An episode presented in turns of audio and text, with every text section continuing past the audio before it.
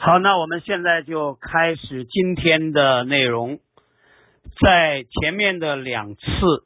第一次我们讲了现代性的九条特征，或者说九个要素；第二次我们讲了什么是后现代性。那今天呢，我们会讲三个问题。首先就是为什么说世界已经处于后现代？那么我在这儿呢是想就在我们第一次的讲座当中所提炼的现代性的九条特征或者九个基本要素来做一个简要的对比。我们可以看到这些基本的文化要素在二十世纪以来发生了根本的变化。我们概括的第一条特征是现代性的根基是成熟的朴素理性。这种朴素理性的基本特征是相信某些真理是不证自明的，可以作为讨论其他一切问题的前提假设。而我们在前面也指出过，朴素理性的致命缺陷是过于狭隘，把有限经验下获得的认识。作为绝对前提，并推广到无限。那么，在上一讲，我提到了非欧几何啊，第一种非欧几何就是双曲几何。在非欧几何出现以后，数学家们知道，欧几里得所说的不证自明的空间性质，只是一种狭隘经验的产物，在逻辑上存在着与欧几里得几何不相容但同样成立的几何。这就表明欧几里得几何不是绝对的。后现代最大的特征是不相信有不证自明的真理。一个理论要想令人信服，就要先证明这个理论的前提假设是合理的、可靠的。但可惜，哥德尔定理表明没有这样的证明。这是我们在上一讲讲到的。在经历了十九世纪以来，数学。特别是其中包括双曲几何、椭圆几何以及对欧几里得几何公理系统的研究，直到二十世纪三十年代，哥德尔不完全性定理的证明啊，这是数学的变化。然后是物理学的变化，包括量子论、相对论，超越了牛顿的经典物理学。哲学的变化就是尼采以及大概与尼采同时的弗雷格，以及再晚的罗素、维特根斯坦。啊，为代表的分析哲学和以胡塞尔、海德格尔为代表的现象学等等，包括对哥德尔定理的哲学思考。呃，那么就是说我列举了数学、物理学和哲学啊，其他还有一些领域，这个多个领域的发展和反思之后，那种欧几里得风格的实质公理方法已经显得过于狭隘和武断，或者说现代意义下的理性的。局限性已经充分暴露，理论理性需要提升到新的层面啊！这是我们第一条关于朴素理性局限性被意识到啊这样一个情况。那我们呢，具体可以以哲学在十九世纪后期至二十世纪早期的发展为例，来进一步看看这个问题。笛卡尔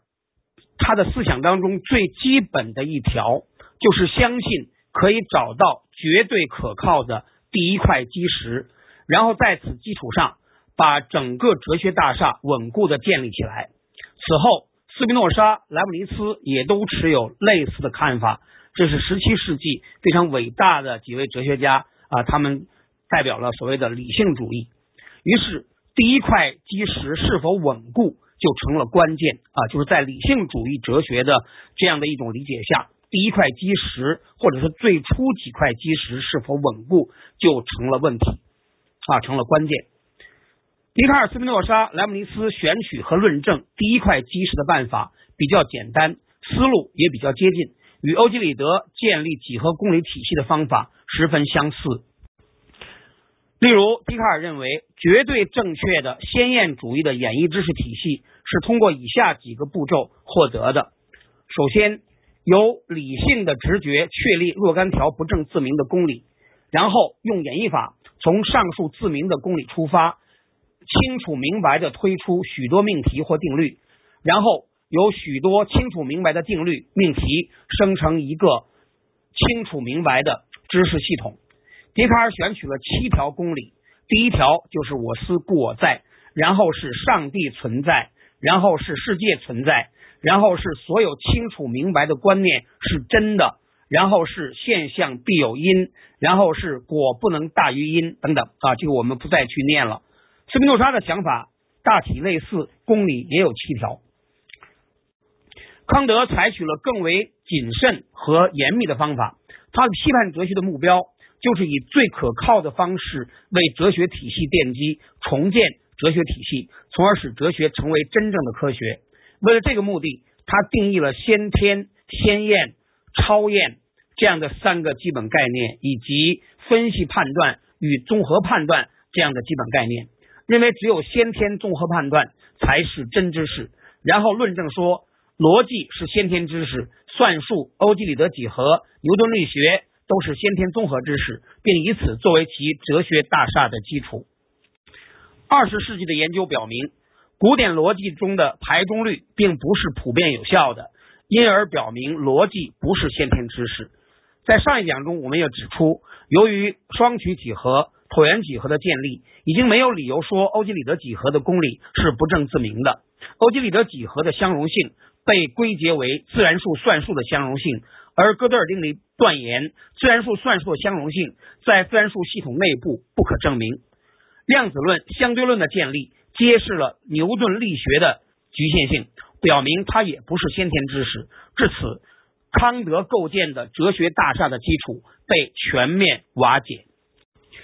尼采天才的预言了新时代的哲学，并且做了某些初步的论证，但不够系统，不能令绝大多数人信服。我们在上一讲提到尼采的一句名言，叫做“上帝死了”。与此同时，弗雷格开创了伟大的新阶段，也就是语言转向，试图通过建立一种高度抽象、高度严格的人工语言，把哲学论证中含混的不确定的因素彻底排除，然后重建哲学基础。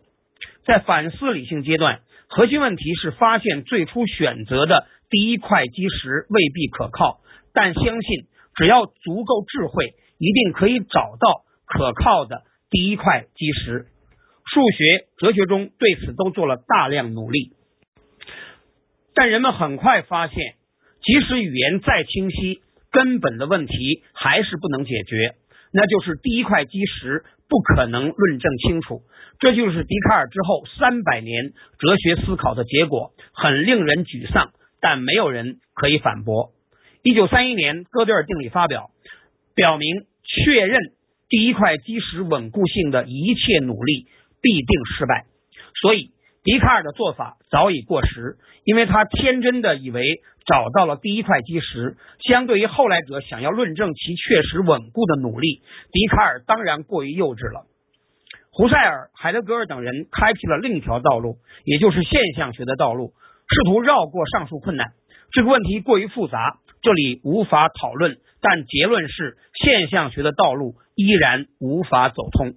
以上我们就是简单的说明了，就是朴素理性所代表的就是现代性啊，就是朴素理性这方面已经全面的呃发被人发现了局限性，呃被质疑，然后需要提升啊，这是第一个要素。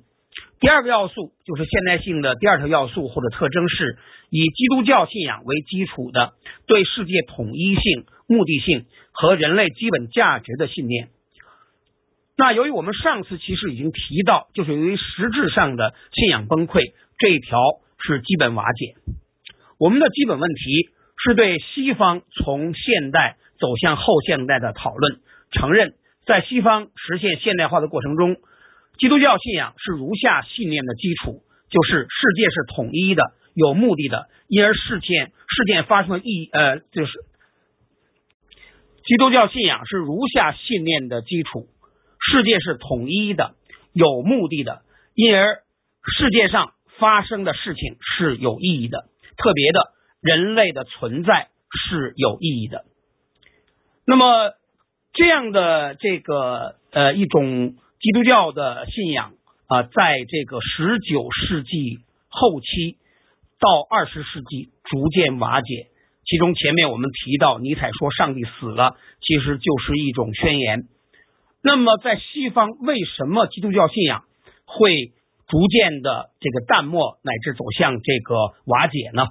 我想可以从两个层面去看待这件事情。首先是精英阶层，就是基于理性的尺度，一方面。几百年来，神学家证明上帝存在的努力一直没有成功。十六世纪以来的一系列科学进展，又发现了太多与宗教冲突，呃，而又难以在神学范围内获得解释的事情。另一方面，理性精神的极大张扬，科学影响力的迅速扩大，都使得在精英阶层中，传统的对宗教的理解逐步改变。最典型的表达是爱因斯坦的名言：“我相信斯宾诺莎的上帝。”而斯宾诺莎的上帝呢，通常被理解为就是一种非人格的，它是只是表现一种呃这个宇宙间最根本的规律、最根本的法则那样的一种表现。也就是说呢，跟传统的圣经当中所呃说的上帝是完全不同的。这样的一种上帝呢，它其实已经呃某种意义上已经是无神论的了，呃，它只是一种自然法则的表现。那么第二个就是普通民众的宗教信仰也是渐趋淡漠。那么我们如果呃到这个西方各国去看一看啊，包括你去呃看一看有关这个学者的一些个描述。啊，就是教堂越来越成为老年人的活动场所，越来越少看到年轻人的身影。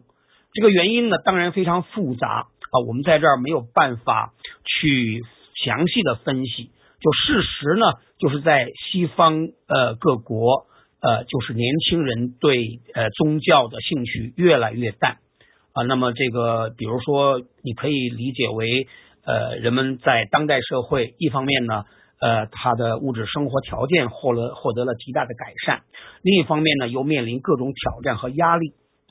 这样的话呢，使得人们越来越多的关注世俗事物，而逐渐的对呃宗教呃失去了兴趣。这个大概是一种比较，至少是比较表层吧，我们可以这样来看。但是更多的、更深层的讨论呢，我们在这儿没有办法来展开。而与之形成强烈对比的。就是最近几十年来，伊斯兰教的影响逐渐扩大，呃，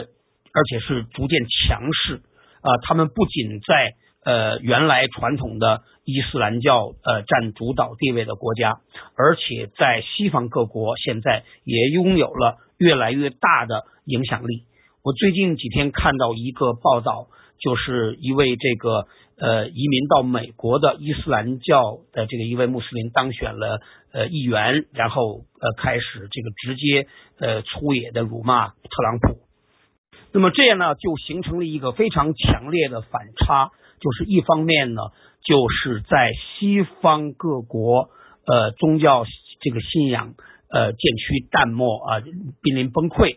而这个伊斯兰教的影响力在逐渐的上升。啊，实际上呢，就是我们在这儿没有办法详细去论证啊。就是伊斯兰教其实它更多的代表了一种前现代的这样一种状态，而这个西方各国呢，现在已经走到后现代。就是它表面上可以看成是两种文明，就是说这个以伊斯兰教呃为代表的啊，这个这个也就是呃伊斯兰教的这个文明，一方面是基督教文明啊这样的两种宗教代表的文明的冲突，其实。进一步的深层呢，我觉得它是一种处在不同时代的文化的冲突，这是第二个大的因素。那么我们概括的现代性第三条要素或者特征，是以私有财产为基础、个人价值为核心的人文主义和个体自由观念。而当今人文主义正面临致命挑战，处在瓦解之中。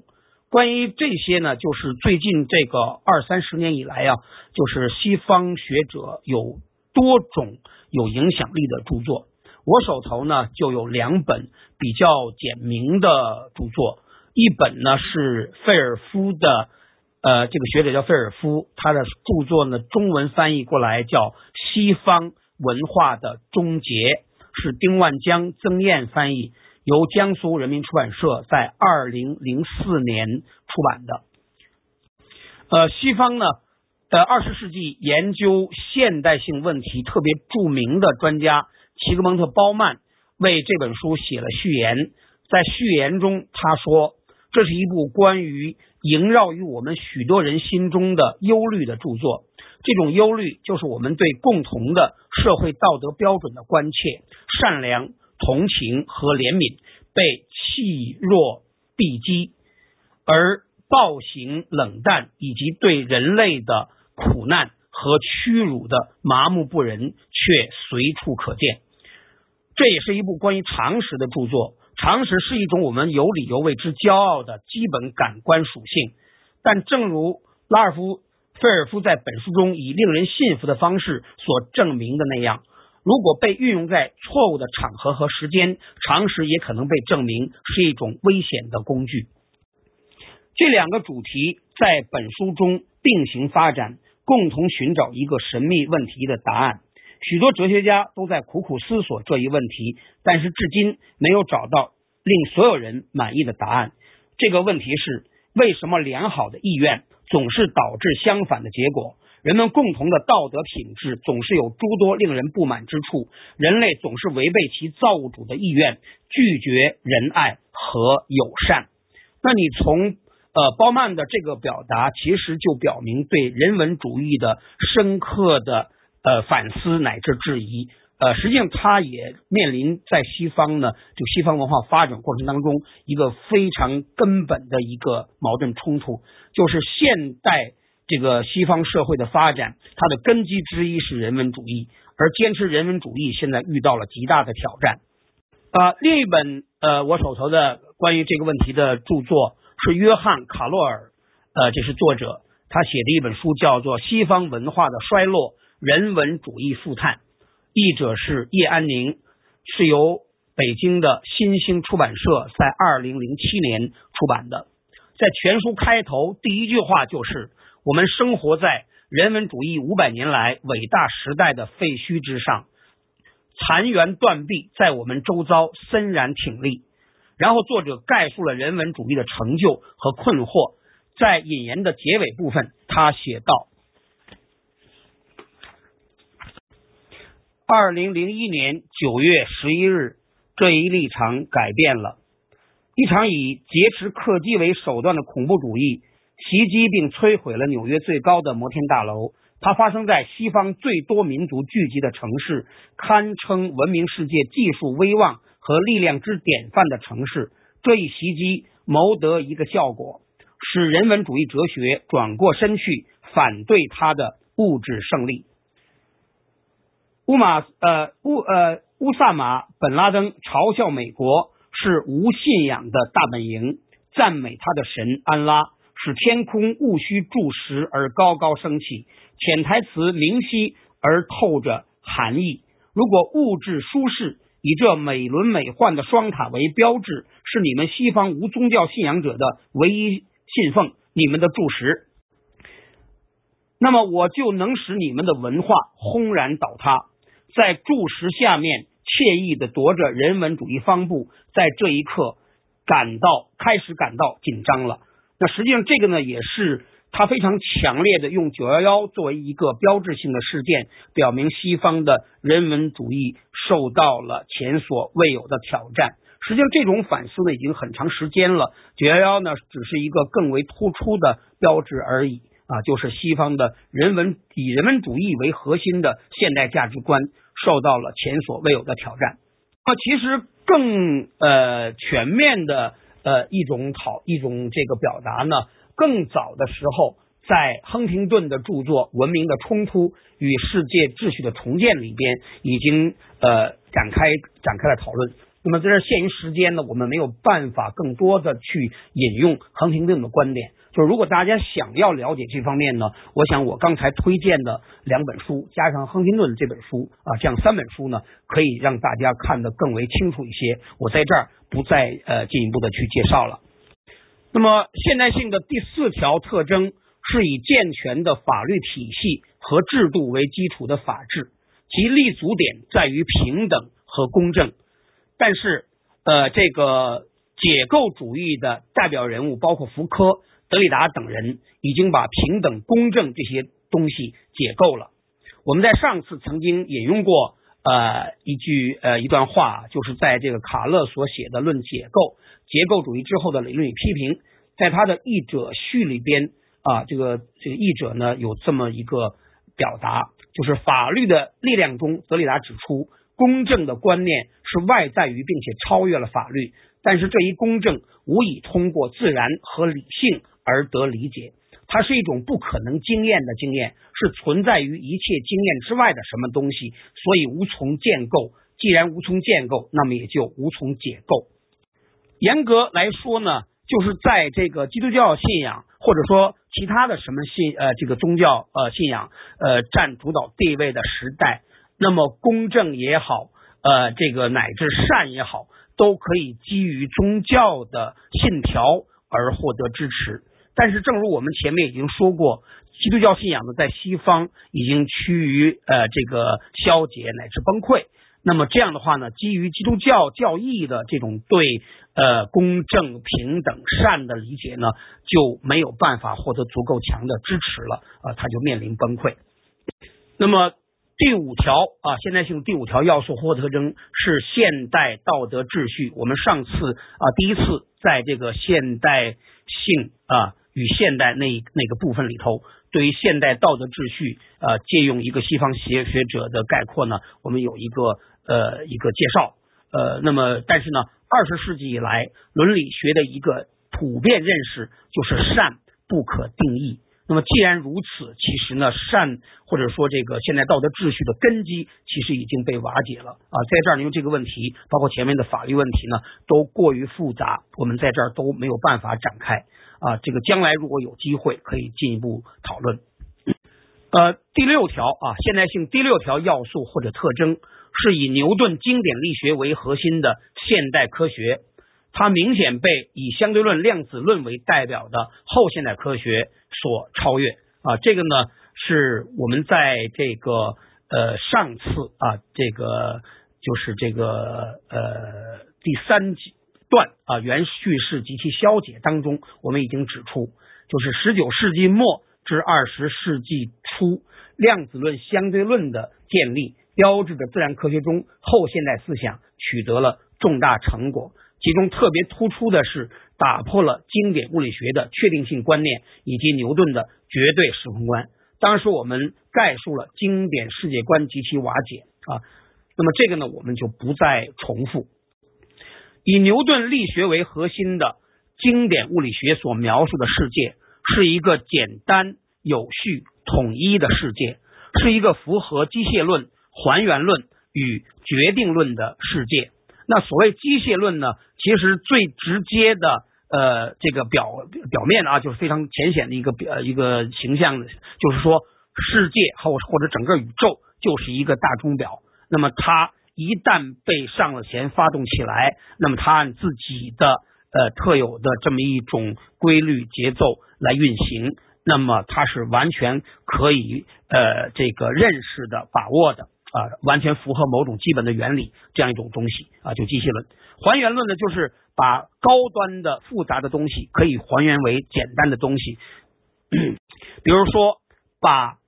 人啊，把这个人类社会呃它的整个的。这个规律啊，它的这个发展演变啊，它的性质，呃，还原为呃具体的一个一个人的本性啊，它的这种呃人的特性，然后再把人的这个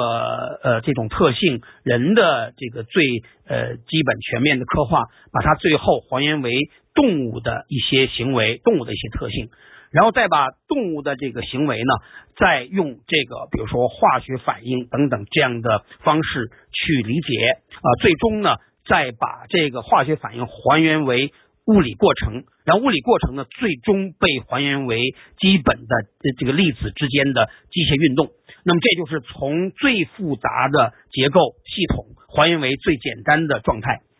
那么关于这个呃。呃这种还原论的这种观点呢，在后来就是二十世纪，因为有了系统论的观点啊，那么它实际上呃就表明了还原论的观点呢是不能够被接受的。那么系统论呢，比如说有一个基本的一个命题，就是一加一不一定等于二，在很多情况下一加一可以是大于二的，或者有时候可能也是小于二的。也就是说，当这个一个系统有某些某些呃部部分呃有某些部件组成之后。它的整整体系统的性能超越了其中各个部分性能的简单的一个累加，它会带来系统本身的呃更复杂的一些性质啊。那么你你用把一个复杂系统分解之后研究它这个原部件的性能来理解整个系统是不行的。比如说我们用砖瓦盖了一个房子，其实呢你没有办法通过研究每一块砖瓦的特性去。理解啊，会会去全面的了解啊这栋建筑的性质。你比如同样的砖瓦，你可以在中国可以造出，比如说这个北京传统的四合院啊，或者是呃江南的呃某种这个呃小桥流水的那样的房子。那么，同样，你可以在欧洲呃建成这个哥特式建筑等等等等，它的特性都是非常非常不同的。那么，你从砖瓦去理解那个建筑，其实是会受到极大的局限性的。当然，我们这个不是很恰当，只是打一个比方啊。那么，就是这样的呃传统，就是在这个现代时期啊，机器论、还原论的观点被有机论和系统论的观点所取代，决定论的观点被不确性的观点、不确定性的观点啊所取代。那么关于这件事情呢，呃，我想有呃这个一首讲牛顿的诗和后来别人续的几句诗，特别的形象来表明了这样的一种这个超越。就是十八世纪有一位英国诗人叫普珀，曾经写道：“宇宙和自然律淹没在黑暗中，上帝说让牛顿降生吧，于是一切都变得光明。”而到了二十世纪，有人戏谑的写道。撒旦说：“让爱因斯坦降生吧。”于是，一切又回归黑暗。那这个前后这个两呃这个两段诗啊，其实就是表明牛顿物理学所描述的世界是具有简单、有序、统一的特性啊。那么，它特别呃突出的就是可以被人类所理解。但是在相对论、量子论之后，我们发现这个世界其实是高度复杂的。呃，至于说二十世纪以来整个现呃当代科学的发展全面超越了呃从十七世纪到十九世纪的现代科学啊，就是当代科学超越了现代科学这种例子就太多了啊，大家应该说已经都是常识了，我们不再多讲。呃，这是第六个方面，而第七个方面啊，就是现代性第七条要素，就是在现代科学基础上发展起来的。现代技术被二十世纪发展的基于二十世纪科学革命的新技术所超越啊，那么这个呢，我们可以来呃很简单的列举几个基本的呃层面啊。首先就是在二十世纪初科学革命的带动下，从二十世纪四十年代开始，形成了以核技术为开端，以电子计算机技术、空间技术和激光技术为标志的第三次技术革命。在此基础上，现代技术体系得以确立。随后，从二十世纪五十年代开始，以第三次技术革命出现的新技术投入实际应用，而导致新兴知识密集型产业的确立为代表，以生产自动化的出现为主要标志，形成了第三次产业革命。材料。能源和信息技术被认为是现代文明的或者叫当代文明的三大技术呃支柱。二十世纪有许多重大的科学技术进步是以新材料、新能源和信息技术的发展为前提的。半导体材料、核能以及网络技术就是其中的几个例证。那么，假如说呃大家有兴趣，可以去看一看，从材料方面看啊，就是从传统的金属材料。和传统的非金属材料到当今的各类新型材料有非常巨大的发展变化。那么能源方面呢，就是最典型的就是在这个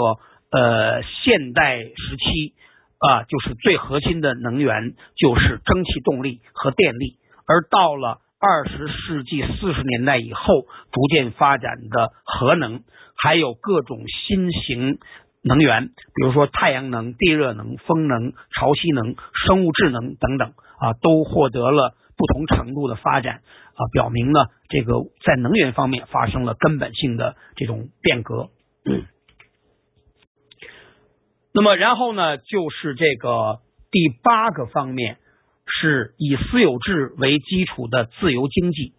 那么，从所有制和经济运作模式上看，西方各国确实继续维持原有的状态，但是经济本身的性质发生了质的变化，由工业经济逐渐过渡到后工业经济。关于后工业经济呢？在这个二十世纪呃大概五六十年代以后呢，逐渐有了多个名字，比如说这个知识经济、信息经济、新经济啊，这个特别是在二十世纪九十年代以来很突出啊。那么它就表明这个后工业经济跟工业经济有本质的区别。那么第九条特征就是政治方面以代议制和三权分立为特征的自由民主制度，这是西方各国的。基本政治制度，并将在后现代长期延续。但是，某些政治理念和规则已经，并且还将发生重大的变化。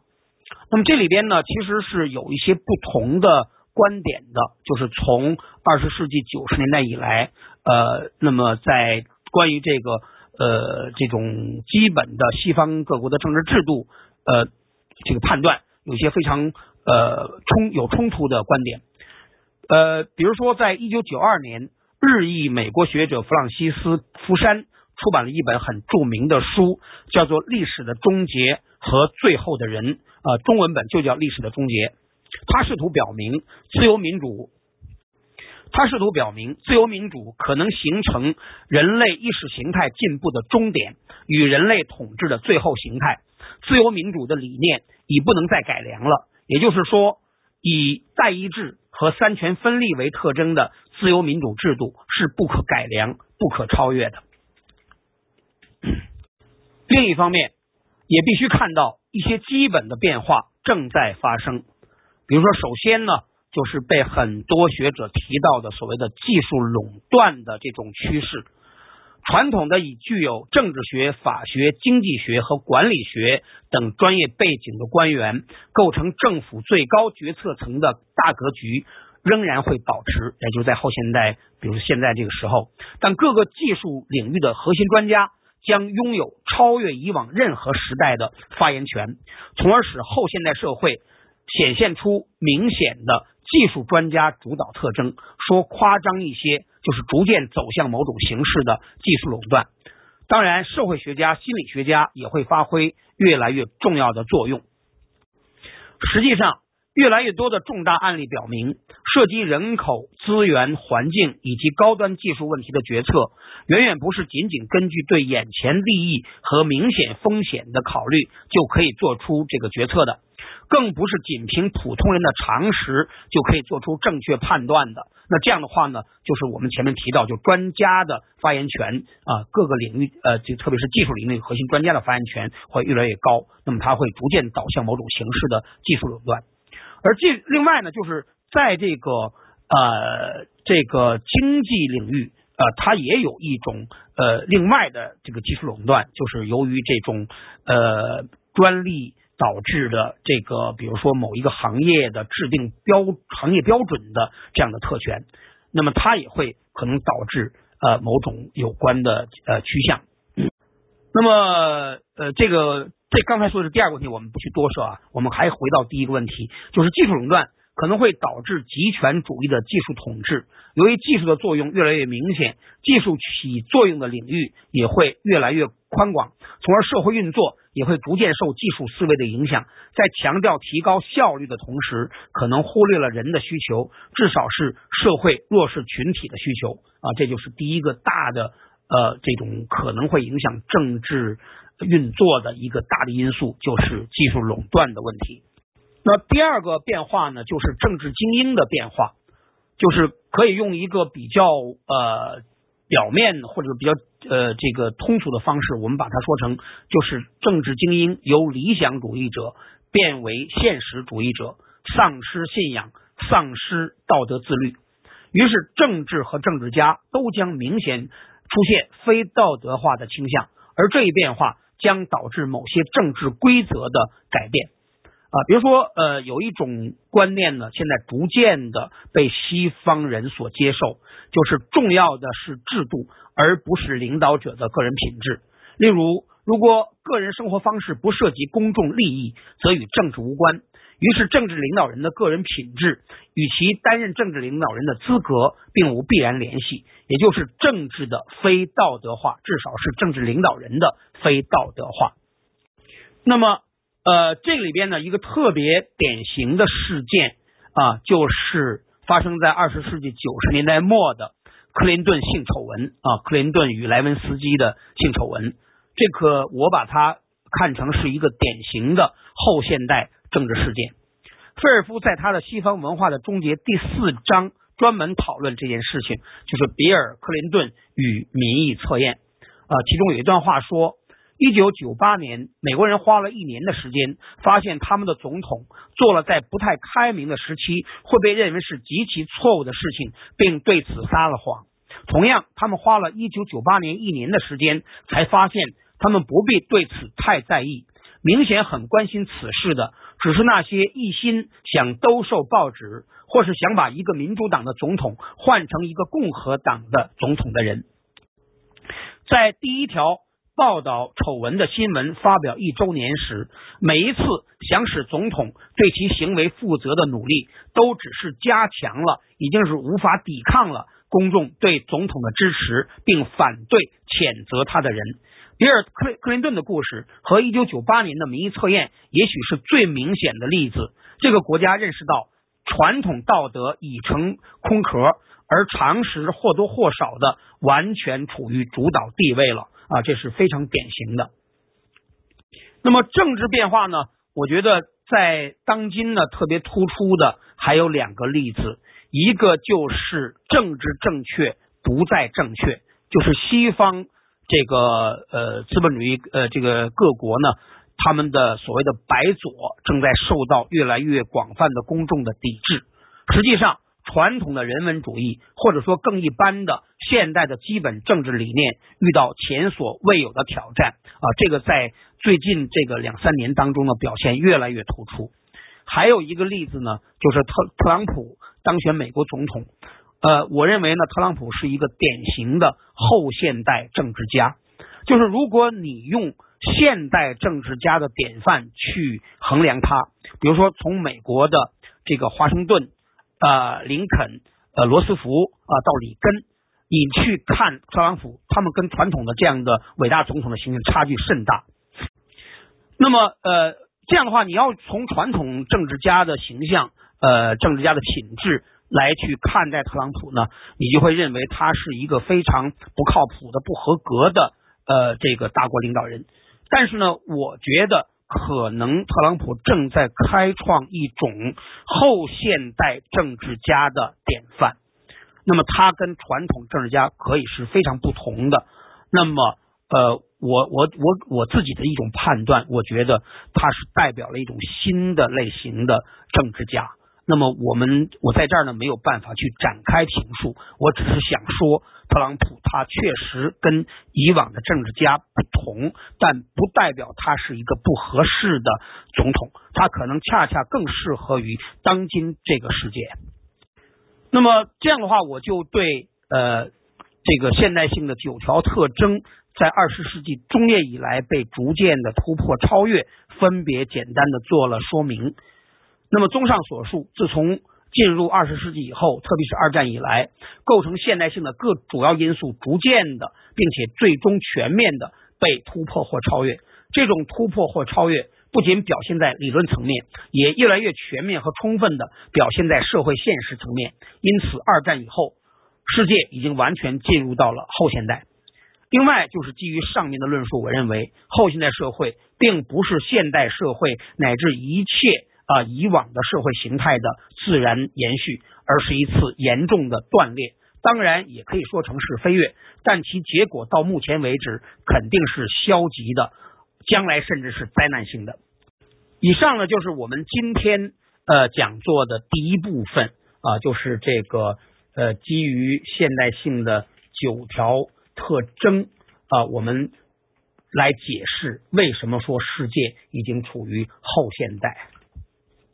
那接下来呢，就是今天讲座的第二部分，就是后现代性的几个历史阶段。根据我的理解，与后现代或者后现代性有关的观念、思想和现实作为一个整体，大体上经历了如下的这个发展过程。呃，我把它分成三个大的呃时间段。首先就是后现代性思想的萌芽，这个呢，大致的。这个年代就是十九世纪的二十年代到十九世纪的七十年代。那么在这一阶段，后现代性思想主要体现在数学家的工作当中啊，这就是我们在上一讲所用数学角度做了比较呃详细的解说。但是呢，对于很多群友来讲，可能那部分描述呢过于这个偏难了啊。那么。这里边所涉及到的数学家呢，包括非欧几何的几个创始人，就是高斯、亚诺斯鲍耶、罗伯切夫斯基，以及呢，呃，另外就是在这个呃分析基础方面做出重大贡献的呃柯西，还有就是对这个呃椭圆几何，还有对分析都做出重大贡献的黎曼啊，这是早期对应于数学发展中的双曲几何、黎曼几何分析严格化，它的整体特征是。质疑经典数学理论基础的可靠性，试图通过对公理系统的分析和改造，将数学理论建立在更为严格的基础上。那么关于这部分细节呢，今天我不再重复，不再呃展开说明啊。就是数学里边呢，其实就是由于这些十九世纪二十年代以后的发展，就是打破了。欧几里得几何的垄断地位，也打破了传统的数学真理观啊。那么这个呢，呃，变化是非常深刻的。但是在早期呢，并没有呃广泛的扩展到社会一般的层面上。而在此期间呢，黑格尔发展了他的现象学，实质上啊是在感觉康德理性主义道路无法走通之后。另辟蹊径，他的思想已经触及后来胡塞尔现象学的一些实质性内容，是后现代思想的重要路径之一啊。就是虽然后来胡塞尔并没有呃公开承认他受到黑格尔的影响，但是海德格尔是承认这种影响的。当然，在这个时期呢，还有一些别的思想家，我们在这儿啊，比如说像这个叔本华，像科尔凯郭尔啊，我们都没有办法详细展开了啊。这是早期。呃，就是第一阶段后现代思想呢，更多的体现在数学和哲学里头啊，这是第一个阶段，就是从十九世纪的二十年代到七十年代。那第二个阶段呢，是后现代性思想的勃发，时间呢是从十九世纪的七十年代到二十世纪的四十年代。这里头呢，数学中呃包括康托集合论的创立和发展。希尔伯特形式公理体系它的建立和有关方法的发展，另外呢，就是二十世纪初由这个罗素悖论引起的第三次数学危机，然后呢，就是数学中的逻辑主义啊，集合论的公理化，数学中的这个直觉主义数学啊，这个是以庞加莱、布劳威尔和赫本威尔为代表等等，另外就是哥德尔不完全性定理。啊，这部分内容太对于。呃，大多数群友呢，可能就太深太难了，我们在这儿就只是罗列一下，就不讲了。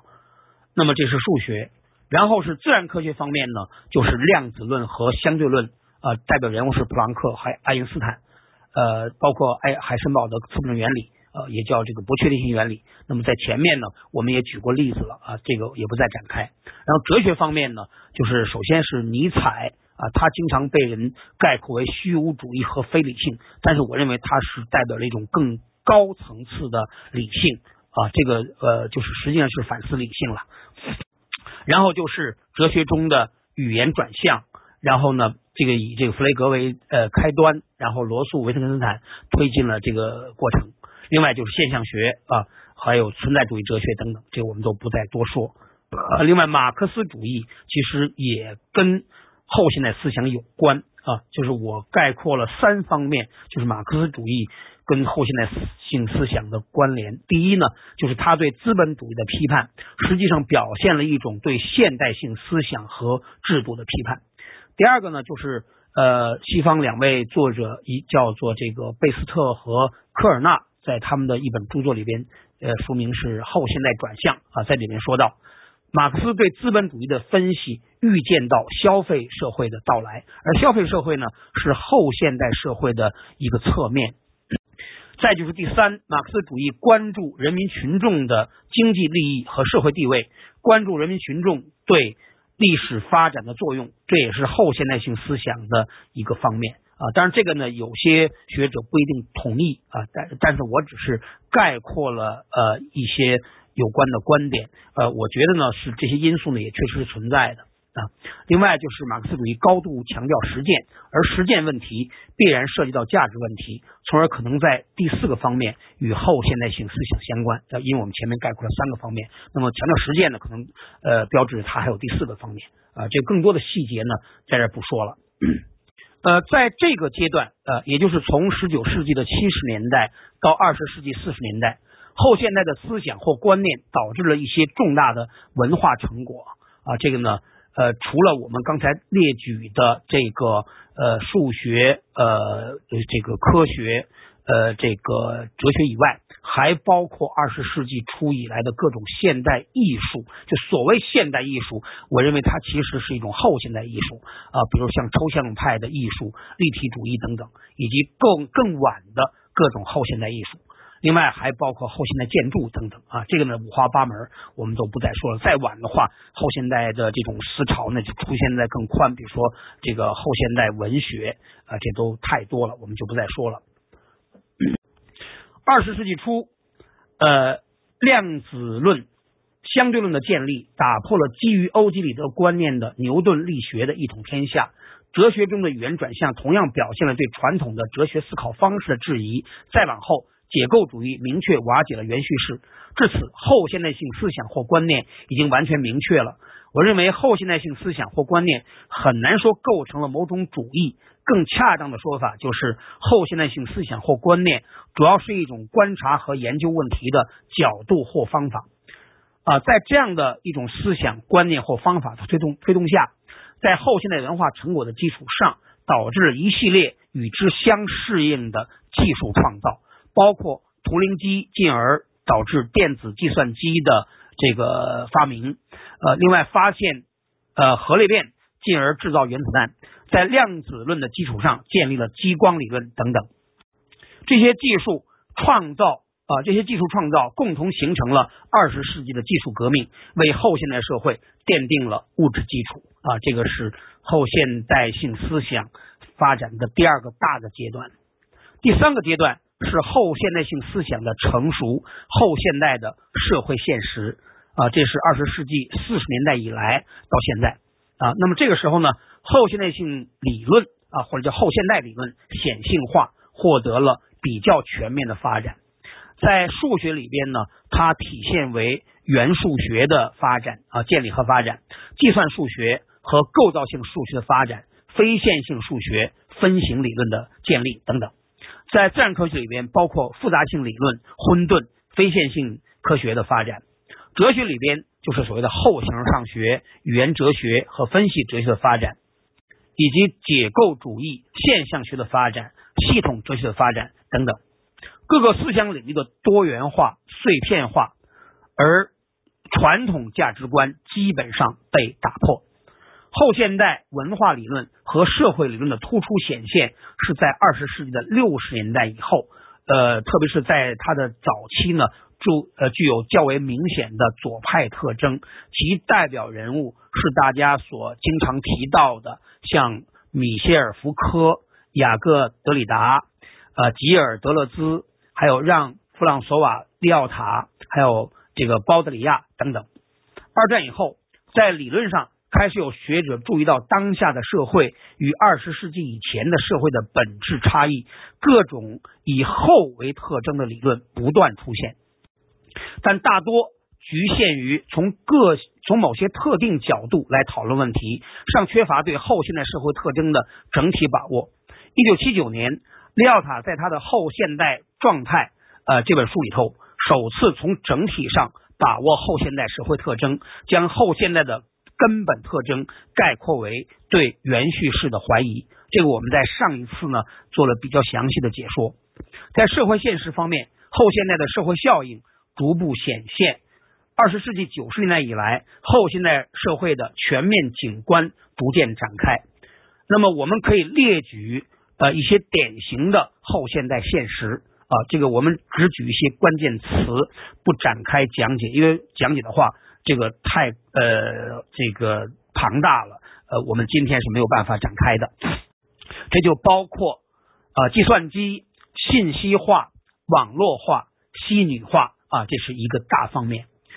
另外就是科学技术的快速发展，技术迅猛改变世界，然后就是技术滥用与技术风险激增，能源耗竭、环境污染、人口膨胀，然后是中心消解、权威消解、多元价值观与多元文化，然后是信仰崩溃、道德沦丧、民族凝聚力丧失、人类的极度自私与功利。然后是后现代的政治表现，例如非道德化，就我们前面举过简要的举过例子啊，所有这些呢都是一些大的方面，我列举大概有六个方面，但是呢没有办法详细展开了，因为每一个方面的详细讲解都是一个很庞大的一个话题。那么以上呢就是我们呃这个今天内容的第二个大的段落，呃就是这个后现代呃性的几个历史阶段。那接下来呢，是我们今天的最后一个部分啊，第三部分，人类在后现代社会面临的若干挑战。这个呢，我也是没有办法展开，我大概只是一个抛砖引玉吧，就是我提一个头来概括我认为呃最大的挑战啊，在这儿呢，首先是两个呃比较笼统的方面和几个具体的问题啊。首先啊，就是我们在今天的提纲里边所概括的，就是最根本的问题是，由于信仰崩溃、道德沦丧，整个社会已经堕入一个巨大的囚徒悖论之中，情况十分严峻，但又没有在短时间内足够有效的解决办法。这个囚徒悖论呢，是数学家。在大约我记得可能是六十年代初或者再早啊，就是至少已经有五十年以上的历史了。它大概说的就是在这个对局啊，就是有这个呃同一个呃案件的两位呃或者甚至可以是多位的嫌疑人被关在同一个牢房里边。那么他们呢面对这个警方的这个调查。然后呢，他们被告知啊，就是如果他们呢与警方合作，那么揭发啊，首先是承认自己的罪行，然后揭发同伙的罪行，那么他们就可以获得某种减刑作为奖赏啊。那么这样的话呢，就是别人受到受到惩罚，而揭发同伙那个人呢，受到这个呃警方的奖赏。呃，那么实际上他是以攻击自己的同伙为代价来获得减刑，但另外一方面呢，就是实际上所有的这些个嫌疑人呢，呃，他们其实也都知道，就警方呢对这个案件并没有获得足够充分的信息，如果他们联合起来全都拒绝这个呃提供口供，那么最后呢有可能重罪轻判啊，那也就是说呢，实际上。在这个丘托悖论当中呢，存在两种基本策略，一个呢就是呃同一个牢房的这些个嫌疑人呢互相攻击以解脱自己，这是一个；还有一种呢就是大家一起合作，共同抗拒，然后获得集体的这个解脱逃脱。那么这是两种基本策略了，就是我们不要去管它这里边涉及到的法律和道德因素，我们只是说哪一个策略。对于这些个犯罪嫌疑人是最有利的。啊，其实呢，作为一个基本策略呢，显然就是我们当然有个前提了，就是警方呢，他并没有获得完整的这个信息。那么这些人如果全都拒绝提供口供的话呢，他们有可能被重罪轻判。但是呢，丘图悖论的数学分析呢，表明呢，这个呢几乎是不可能的，就是最后每个人会选择出卖自己的同伙来获得。警方的这种奖赏来减刑，那么最后的结果会是什么呢？就是所有的囚徒全都向警方招供，然后呢被判一个相对，当然他既不是那个顽抗的时候，呃，那个那个那个那种呃惩罚性的一个加刑，但是也不会是他们共同呃拒绝招供。抗拒警方而而使得重罪轻判，也不是那样的结果，它会是一个在这两个极端情形中间的而偏重的一个惩罚。那么这就是著名的囚徒悖论。实际上这个里边呢，在当今的时代，大范围的各种各样例子普遍存在这个当今世界世界当中。也就是说呢，今天的人们更多的会着眼于。自己个人的利益而不顾其他人的利益，而最终呢，使得全社会受到损害。也就是个体的聪明明智和集体的愚蠢，最后做出极为呃愚蠢的结论啊！这是丘图悖论告诉我们的道理。但是这种事情在呃当今的时代，在所有的地方都在发生类似这样的事情。啊，那么当然，这里边呢，呃，就是我们更呃大范围的来讲啊，就是社会集体的这种信仰崩溃、道德沦丧，使得整个社会陷入一个巨大的囚徒悖论当中。比如说，在中国当今经常被人们提到的啊，就是呃这个当今呃社会的呃公众之间的互害啊，就是呃我卖你毒大米，你卖我地沟油。啊，然后毒呃蔬菜、毒水果、毒粮食啊，无所不在。就是反正你生产某种什么东西，你可能呢呃流出极少量的质量很高的产品供自己，然后把那些个有毒有坏的呃但是高产的产品卖给别人。你相信呢？你保护了自己，别人无所谓。但是问题是你要去买别人的产品，你种粮食。你可能需要去穿衣服，你你可能需要去呃其他的各种呃小孩要要去喝奶粉，然后最后你得到的就是毒毒奶粉等等这样的呃毒疫苗啊，这个这个这个呃假疫苗等等这样的各种各样的这种互害的模式，大家都已经太熟悉了，这就是囚徒悖论所描述的场景啊，这样的一种信仰崩溃、道德沦丧，它所带给。这个社会的这种非常严重的后续的影响是非常恐怖的，非常可怕的。但是呢，短时间没有办法来解决，这是第一个大的方面。那第二个呃方面呢，就是由上述根本问题衍生出我们在前面提到过的后现代社会的基本矛盾，就是人类普遍的信仰缺失与自身所拥有的巨大能量。啊，特别是就是高度发达的科学技术，特别是高技术啊，这样的一种巨大能量啊，与他人类自身的信仰缺失之间的严重的这么一种冲突，就是在信仰崩溃、民族凝聚力丧失、人口激增、资源耗竭、环境恶化的基本背景下，人类技术能力的提升成为极度可怕的力量。我经常。把这样的一对矛盾呢，就是描绘成这样一个非常简单的场景，就是你设想一下，一群疯子啊，他丧失了信仰，丧失了道德，呃呃，这样一群疯子，每人手里拿着不止一件可以毁灭世界的危险武器，那么你想想，这是一个什么样的场景啊？我每当想到这样一种世界图景，我就感到发自内心的恐惧。但是今天这样的一种情况很难被改变啊！这是我认为呢，这是我们当今面临的最恐怖的事情啊！就是高技术在飞速的发展，而拥有了高技术的人类却丧失了信仰，丧失了道德，丧失了对别人的同情与关注，然后只顾个人的利益。那么这是一个什么样的情况？这是第二个大的方面。第三个呢，就是我在列举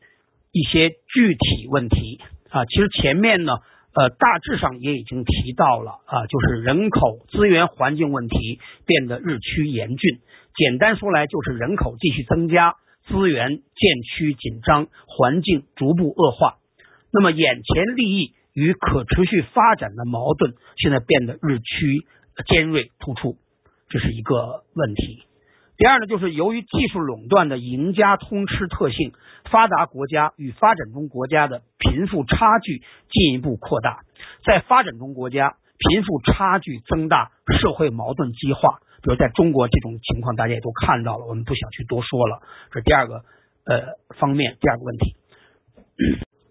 然后是技术高度发达。高技术改变经济发展模式，改变商业模式，改变人们的生活方式，同时冲击人们的价值观。各种技术手段极大的提高了个人行为的自由度，例如工作、通信、旅行等等。同时又使人们丧失隐私，进而丧失自我。例如无所不在的监控摄像头、手机定位、网络跟踪、人脸识别等等。那一方面呢，你觉得你可以享受我们今天的大呃，就是方方面面的方便；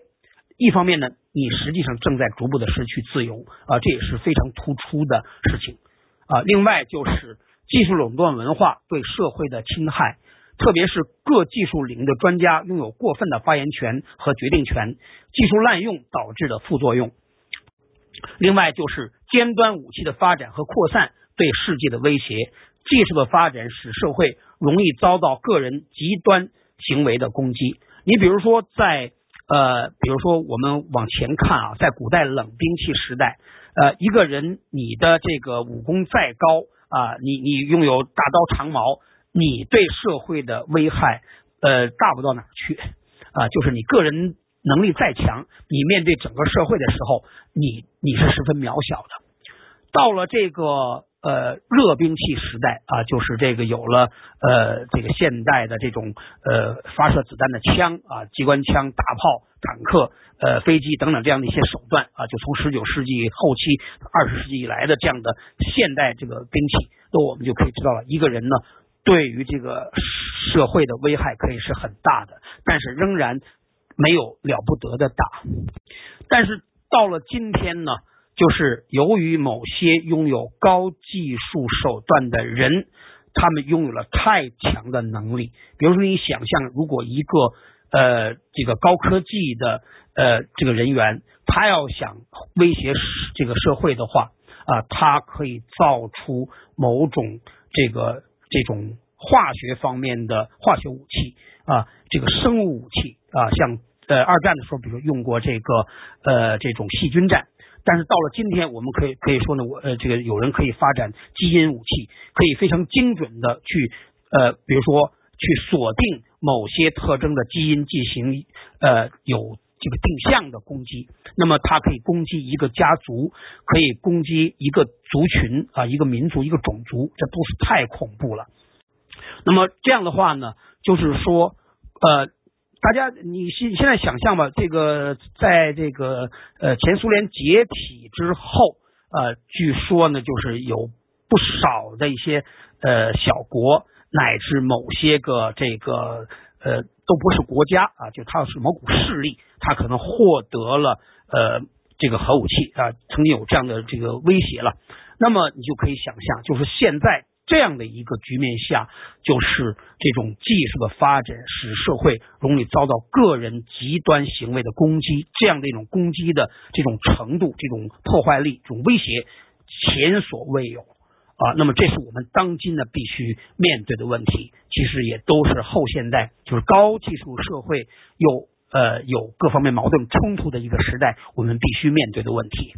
那么到这儿呢，我们今天的讲座。呃，全部的内容就讲完了啊！不光是今天的这个呃第三部分，就我们整个这个讲座内容呢就讲完了。呃，总体来讲呢，就是由于这个时间的约束和我本人呢对某些问题呢就是理解不够不够均衡，就有些问题呢我可能可以讲的呃非常展开，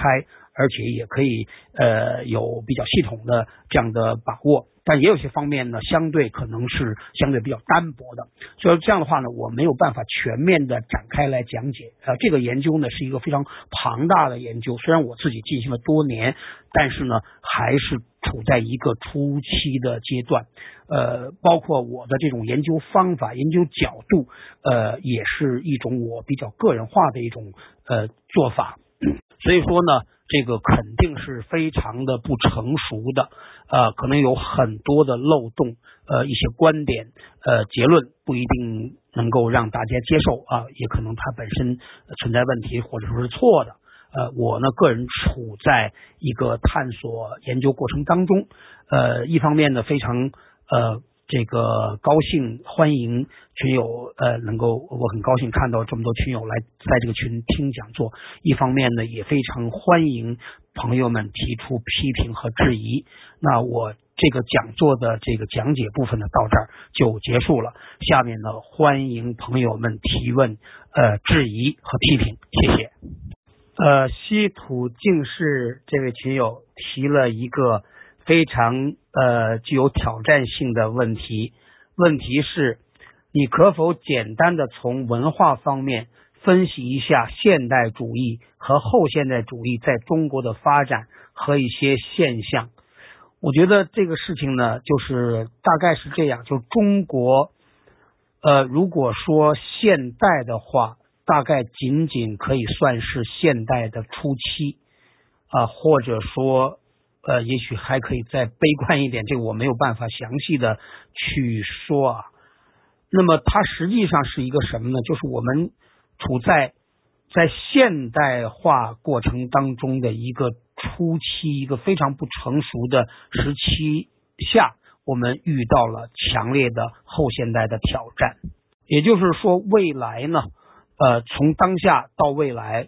中国在世界。主要是西方发达国家已经进入后现代的这么一个大的时这个时代里头，中国受面临的挑战，呃，存在的问题和面临的挑战，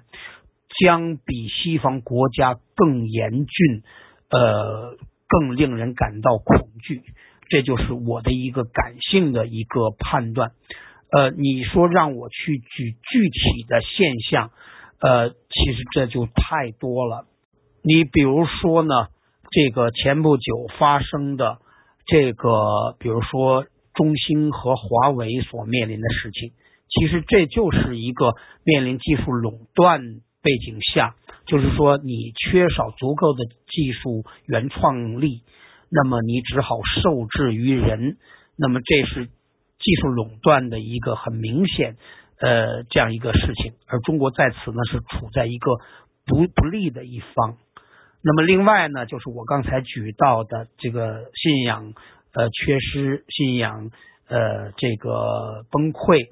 呃和道德沦丧。那这个呢，其实在中国表现的太突出了。那我们大家都能感受到，其实现在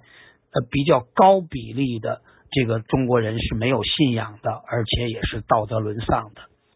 呃，更多的我想呃不去不去举了，因为这个讲座呢，其实我在最开始讲的时候就已经声明过，我们不太正面的去谈论中国的问题，而且后现代的问题呢，从根本上来说，从它整个的发展路径，主要是西方呃这个现代的这种制度下发生的，从现代走向后现代的过程。那么这个问题呢，我们主要得是在西方背景下去谈的。呃，大概我想说的就是这些。谢谢。呃，远方朋友提了一个也是非常大的，但也是非常重要的问题。他的问题是：我们是否可以设想一下，如果人类摒弃掉国家以及地域的狭隘思想？以人类命运共同体来思考地球以及科学、人口、能源的问题，是不是能够使地球进入良性呃循环周期，从而延续人类文明，以至于达到更先进的未来？呃，这个问题呢，我觉得基本上是不可能的。就是呃，你想想看，我们现在已经不是说。呃，说这个狭隘的国家地域思想了，已经狭隘精准到个人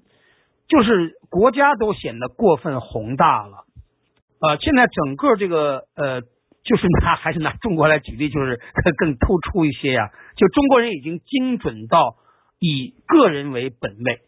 就是他又不是这个西方现代的这种呃那种一般意义上的那种个人主义，而是他是一个恶性的自私自利、只顾自己不顾他人的这么一个。极度自私的状态，那你想要现在这么一个状态，说你放弃这个国家地域的狭隘思想，这个简直就是一个天上一个地下，你想都没法想。先解决每个人不再自私自利，你再说呃打破国家的狭隘、地域的这种狭隘思想吧。我觉得这个就是一个对我们来说简直就是一个神话了。呃，我我我想这个在中国来讲是绝对没法想象的。然后呢，在这个西方呢，其实是有这么一种趋势的。那你比如说现在这些年，呃，这个欧洲的统一啊，就是建立欧盟啊，打破欧洲呃原来那些个。呃，小呃小的这个国家呃，这个边这个疆域的这个限制，然后形成一个统一的欧洲。其实这就是在打破这种国家或地域的这个狭隘的限制。它确实呢，有了一种呃相对更为统一的全局的考虑。这个呢，就是跟远方朋友所说的那种趋势呢，应该是比较吻合的。但是我们看欧盟这些年以来的运作呢，其实它遇到了非常强大的挑战。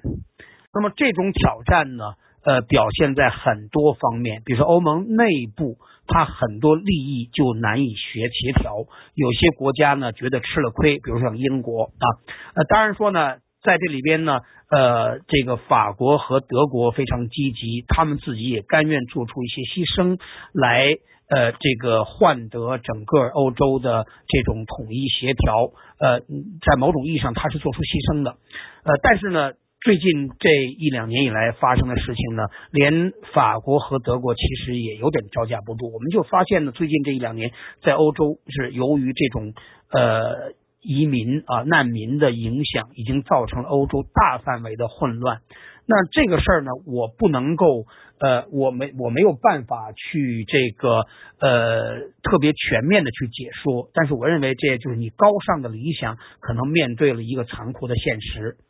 所以说这样的一个事情呢，就是说他这样一个局面怎么去打破，这是一个极度困难的事情。就是说我们可以有美好的理想，但是呢，现实极为严酷，最后。理想在现实面前被碰得头破血流。我觉得现在包括像法国的骚乱，呃，还有前面好像瑞典呢，呃，这个就欧洲多个国家啊，都发生了一系列的这种骚乱和包括这个社会的这种矛盾的加剧。呃，那么你想想看，呃，美国呢，它为什么要阻拦这个呃从墨西哥呃那个那那边啊呃涌来的难民潮？啊，这个其实它不是光欧洲了，美国现在也有非常典型的事情，我想都呃说明了这样的困境。这个问题太复杂了，我大概只能说到这儿，谢谢。